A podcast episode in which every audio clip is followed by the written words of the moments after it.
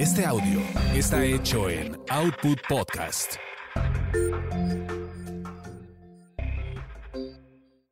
Gil Barrera presenta, presenta. Quizá hablemos de ti. El único podcast con chismes serios del espectáculo. Con Joel Ofarrilli, Ernesto Buitrón, Carlos H. Mendoza, Sebastián Recendis, Jorge Soltero, Sebastián de Villafranca y si el presupuesto y la inflación lo permiten, Ivonne de los Ríos.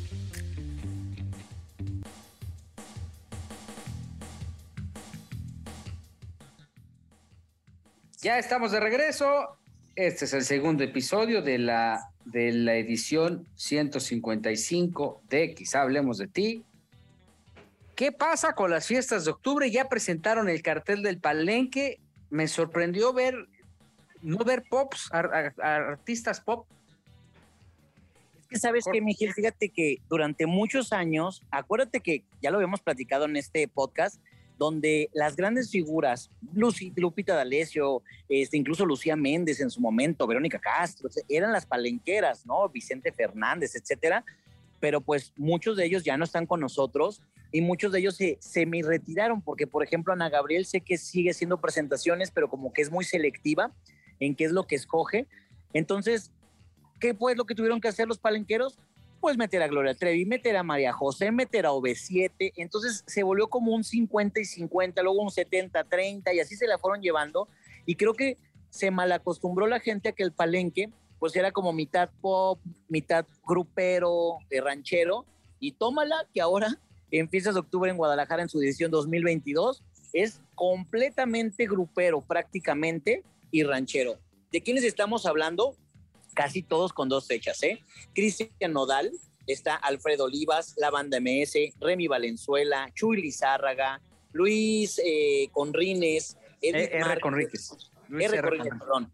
Alex Fernández, Karim León, Pepe Aguilar, Julián Álvarez, Alejandro Fernández, y de repente por ahí, o sea, como, como parecen como coladas, Gloria Trevi, Edith Márquez, y párale de contar, son las únicas dos mujeres en todo el cartel de fiestas de octubre del Palenque. Hay que aclarar, todavía fiestas de octubre no da a conocer acá en Guadalajara cuál será el elenco que, que engalane el Auditorio Benito Juárez, el foro principal, ¿no?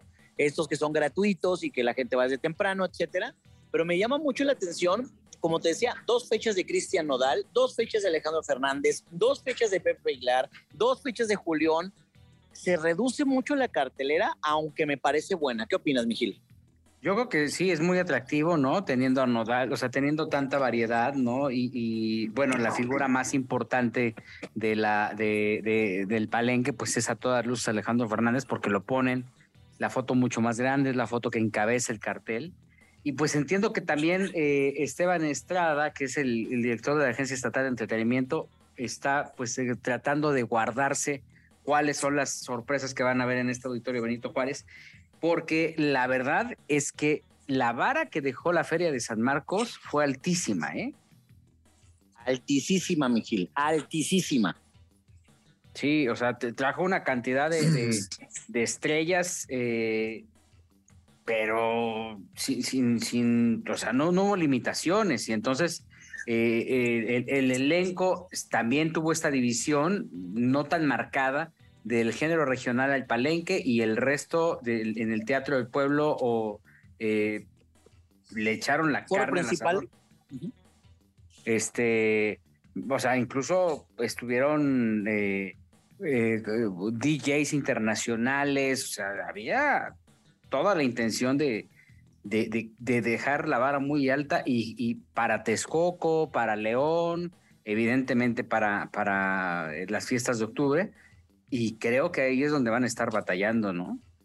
Oye, pero también hay que recordar una cosa, ¿eh? La Feria de León, yo siento que toda la gente, digo, la Feria de San Marcos, perdón, toda la gente se, se desvive por la feria. O sea, los restauranteros, la misma gente, o sea, se vuelve como todo una, un lugar de fiesta cosa que no sucede en Guadalajara, ¿eh? hay que aclarar. Pues es como patrimonio, ¿no? De, la ciudad, es tradición, es emblema de Aguascalientes, la Feria de San Marcos. Exactamente, entonces, pero pasa una cosa chistosa, este Joel, porque acá en Guadalajara como que si dices voy a las fiestas de octubre, la gente sí te ve así como que de, you, ya sabes. como que no, han logrado. Sí, la verdad es que han perdido como mucha fuerza en ese aspecto. Fíjate, estaba revisando quiénes estuvieron en, el Teatro del Pueblo, en el Foro de las Estrellas que se llamaba. Y por ejemplo, habló con, abrió con Marco Antonio Solís, luego estuvo Intocable, gratuitos, ¿eh? Guainá, ¿no? Este, Caifanes, Carlos Vives, Mark, Mark Anthony, Siddhartha, Molotov, Danny Ocean, este, Piso 21, Zoé, Nicky Jam, ¿no? La madre de todas las bandas y eh, la banda El Recodo, La Adictiva y Los Ángeles Azules. Ellos estuvieron en el gratuito. Entonces, esto eh, lo único que tiene que hacer es ponerle un cohete a los organizadores de las fiestas de octubre y entonces traer a lo mejor de lo mejor. Eh, a alguien, a estrellas de este tipo, porque las odiosas comparaciones este, están a la orden del día y ahí sí les van a decir, ah, no, hombre, esto está, estábamos, estábamos mejor en San Marcos. ¿Quién es el, el, líder de la Agencia Estatal de Entretenimiento? ¿De dónde viene? ¿Cuál es su historia, Jorge?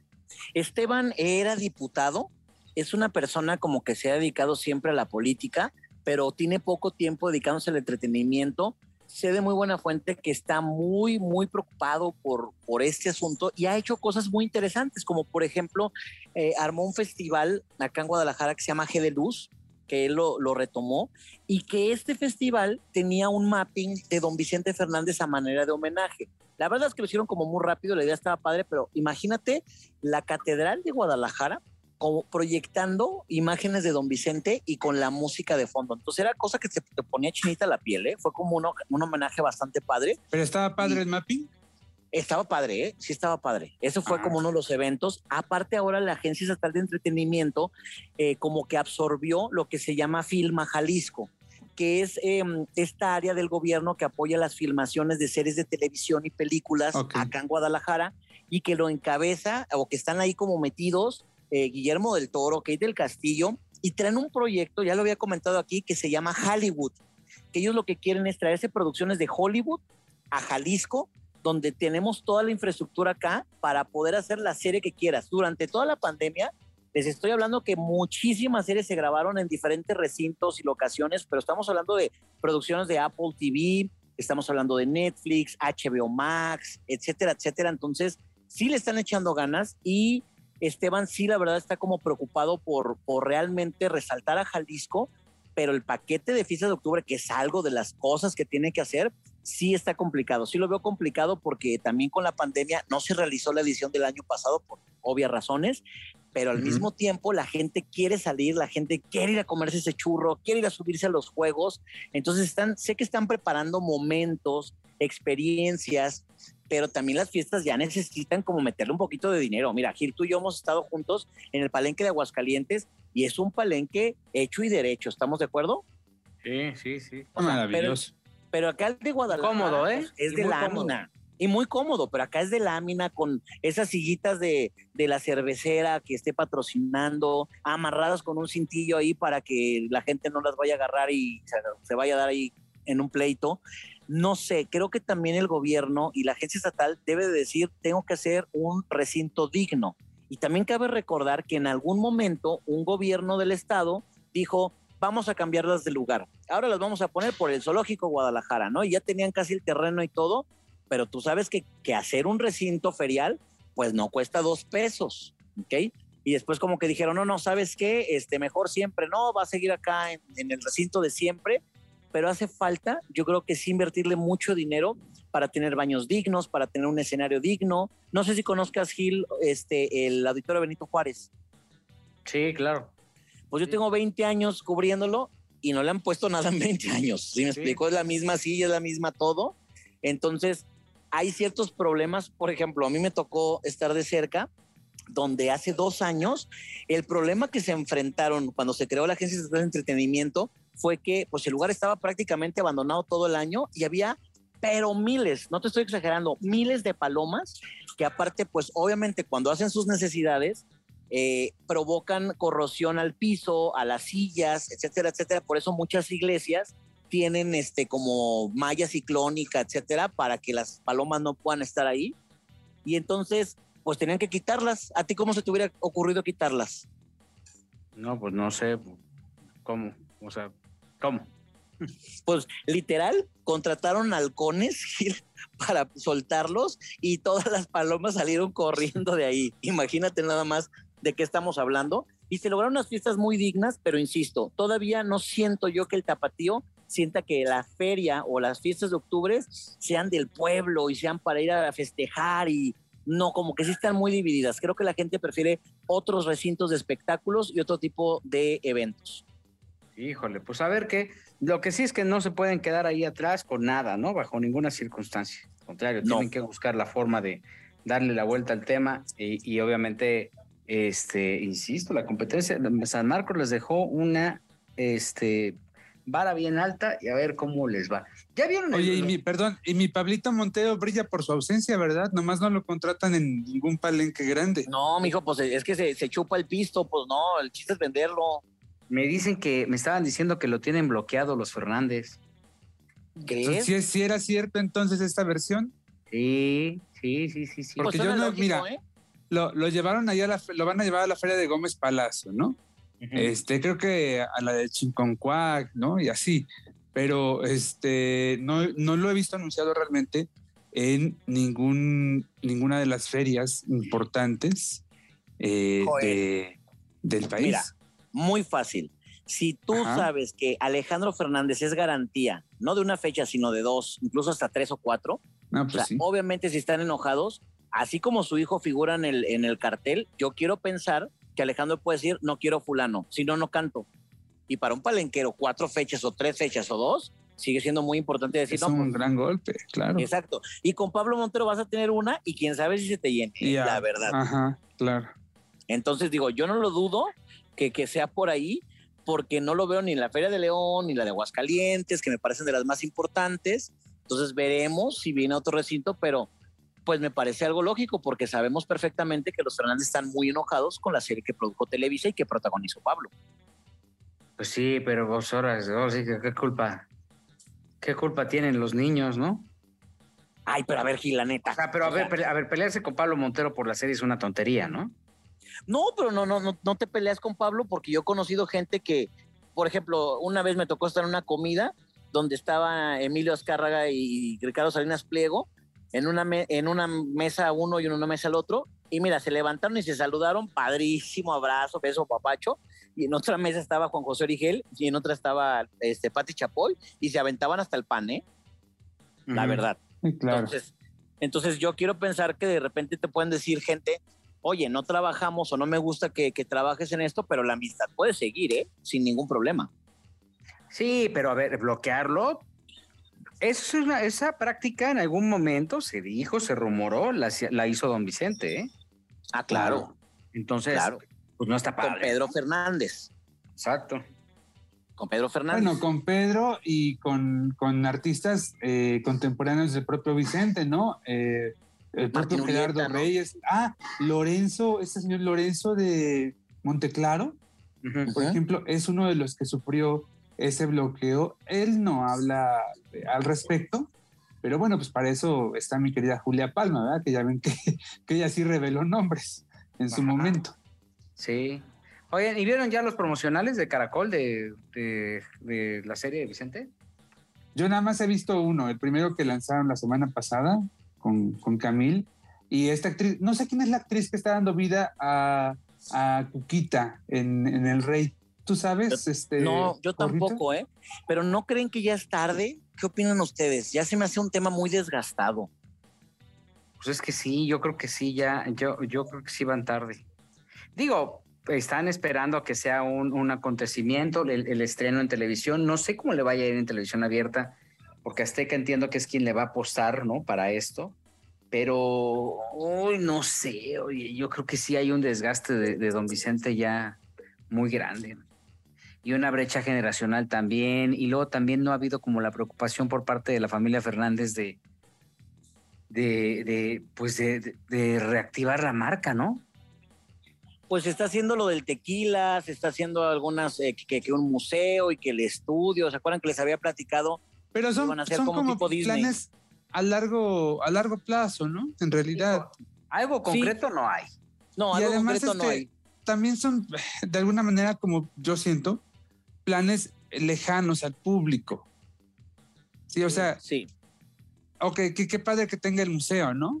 Pero ¿y, yo qué? No, no sé, creo que habría que acercarlo mucho más a través de la música, a través de los discos, a través de, eh, pues no sé si hay algún tipo de documentales, de videos, de, no sé, cosas mucho más accesibles al público. y justo, por ejemplo, aquí en, la feria de, justamente en las fiestas de octubre, es donde tendría que haber ya algo, ¿no?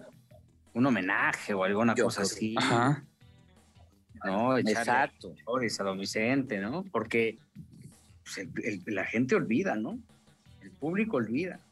Y por mucho, eh, por mucho entusiasmo, por mucha inversión que vaya a traer Netflix para la serie, pues hay una brecha generacional enorme, ¿no? La gente ahorita recuerda a Vicente, recuerda a Alejandro, ¿no? Con lo que pasa con Luis Miguel, que la gente recuerda más a Diego Boneta que a Luis Miguel, ¿no? Que conquistó Diego Boneta una generación. Y también hay que recordar que acaba de salir hace unos días el segundo informe del segundo trimestre de Netflix, donde perdió casi 800 mil seguidores y además perdió más de un millón la primera vez en el primer trimestre. Entonces digo, se proyectaban dos en este último, nada más fueron 800 mil casi pero de todas formas estamos viendo que con esta variedad de plataformas que hay, pues no sé lo que opinan ustedes, pero siento que yo ya no puedo, hijos, yo no tengo tiempo para andar viendo Paramount, HBO, Apple TV Plus, este, Disney Plus y el otro, o sea, ya está muy complicado y aparte el costo. Y lo que no hay es dinero, George, ese es el tema, ¿no? Exacto. Esta es una lana ahí, estar rentando, rentas el disco duro, ¿no? El Google Drive y, rentas el correo, el Spotify, el YouTube. Sí, o sea, sí, lo que no hay es lana para hacerlo. Entonces, híjole, pues a ver cómo, cómo les va y a ver si con esto se rescata un poco Netflix, que, para mí ah, son, los que más me preocupan, porque al final la fórmula en televisión abierta va, a funcionar, ¿no? Le va a llamar Exacto. la Oye, ¿ya vieron la novela de, de Rocio Campo? vencer el no sé qué. La ausencia. vencer la ausencia. o sea, es que a mí me está gustando mucho este formato que está aplicando Rocio Campo, de que hace como temporadas y vencer el esto, vencer el otro, venciendo no sé qué. sí, o sea, esta franquicia me está gustando mucho.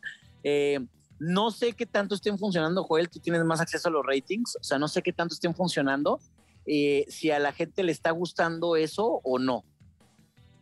Sí, mira, comenzaron altos. Eh, en su capítulo de estreno, Vencer la ausencia tuvo 3.3 millones de encendidos. Es decir, eh, pues yo creo que prácticamente lo mismo que había tenido la herencia en sus últimos días de transmisión. Eh, luego, el martes, Vencer tuvo 3.4 millones, ¿sí? Y bueno, pues ahí va, ahí va. La verdad es que es un gran producto, me parece. Esta primera semana viene cargado de mucho drama porque eh, pues te presentan las diversas historias, ¿no? Las diversas ausencias a las que este grupo de mujeres se van a tener que enfrentar. Vemos a Mayri Villanueva como Esther, eh, que se va a tener que enfrentar a la pérdida de un hijo. Primero eh, atraviesa por la etapa de la negación. En el tercer capítulo se aventó una escena eh, pues eh, totalmente de, negación, ¿no? Ella, ella se resistía a creer que su hijo había muerto y entonces de pronto pues le dicen, sí, ya eh, está muerto. Y bueno, pues ella, ella en ese momento estalla y empieza a decir que es una mentira. Fue una escena muy, muy intensa, ¿no? Sí, Luego tenemos a... Sí, sí, tremendo, tremendo. No, se nota mucho, por cierto, la mano, la dirección de Benjamín Kahn, ¿eh? Buenazo. Tremendo, Benjamín Kahn. Eh, Ariadne Díaz, como Julia, ella se está enfrentando a la ausencia de su marido, que es interpretado por Marcos Montero. Parece que el marido eh, se desapareció, ¿sí? Eh, y bueno, y la que me está sorprendiendo muchísimo también es la hija de Mariana Garza y Pablo Perroni. Qué María Perroni, qué talentazo sí, desde la presentación me encantó. Desde ahí ya me dejó, sorprendido porque fluyó. O sea, le pasaron el micrófono y la niña se fue como hilo de media, pero además súper bien estructuradas en sus, eh, en sus eh, eh, oraciones, conectando con la audiencia. Bien, muy bien. Pero en la telenovela realmente muy bien, manejando pues diversos, diversos tintes, diversos colores de, de, en la actuación.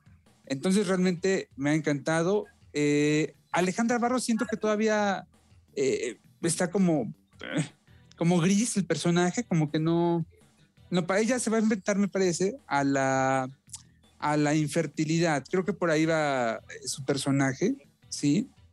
Pero bueno, vamos a ver qué pasa en los próximos días. Y David Cepeda, eh, que él llega de pronto de Estados Unidos después de, eh, creo que 15 años de estar trabajando eh, del otro lado, llega con su familia, con su esposa, con sus hijos para celebrar los 25 años de casados, pues se encuentra con que es un extraño para todos. Sí, porque todos nada lo más rechazan. hablaba con ellos por teléfono y luego pues ella ya tiene un novio, ¿no? Ella ya tiene una relación. Sí. Entonces, Sí, que es este, Agustín Arana. sí, que dijo, no, pues es que saliste por unos cigarros, manos, te tardaste muchísimo y yo Oye. tengo que reconstruirme. No, y el cuerpo necesita, oye, no, ¿qué es eso? 25 años ahí de abstinencia. No, espérate. Pues No, cómo, no. ¿verdad? Sí, oigan, oigan, y no, no. Y David Cepeda tampoco contrató la videollamada. ni- No, no, no. No, sí hacía video- no. se la pasaba haciendo video- videollamadas y, y entonces los presionaban. O sea, le decía, pero ya voy a ir. Y entonces nada más la cara de ella, que- ¿cómo se llama? Ella, este, ella es eh, que- la actriz. eh, Ah, No me olvidé, se me fue el nombre, que es muy buena actriz. Este, ella le decía, no, mi amor, no hace falta, no, No te ni te preocupes, aquí- preocupes, aquí ya, aquí, no, es que voy a ir a no calentar. gastes ese dinero. Sí, no, Y en no, ese no. momento entraba la canción de Felices los cuatro. de Maluma. No, no, no, no, no, está bien buena la novela, la verdad es que a mí me gustó mucho y Rocio Campo está, eh, le co- comentaba con ella y en este espacio lo dijimos, eh, perfeccionando cada vez más, o sea, el proyecto anterior, eh, eh, el proyecto nuevo supera al anterior, es un poquito el ejercicio que tienen los celulares, ¿no? Y bueno, pues, Sí. vamos a ver en qué, en qué acaba esta situación. Eh, yo creo que le va a ir muy bien de rating y va a ir creciendo, eh, va, va a ir creciendo bien, ¿eh? No, y aparte Y hay les que cuento otra cosa. Yo, yo creo, perdón, les cuento otra cosa. Me decía Rocio Campo que ya tiene ahí otras cinco historias eh, para continuar la marca Vencer. Ahora sí que lo que la empresa diga, ¿verdad? Pues será lo que ella presente, pero ahí están cinco historias eh, en, en propuesta para ver cuál sería la del 2023 y luego posteriormente la del 2024.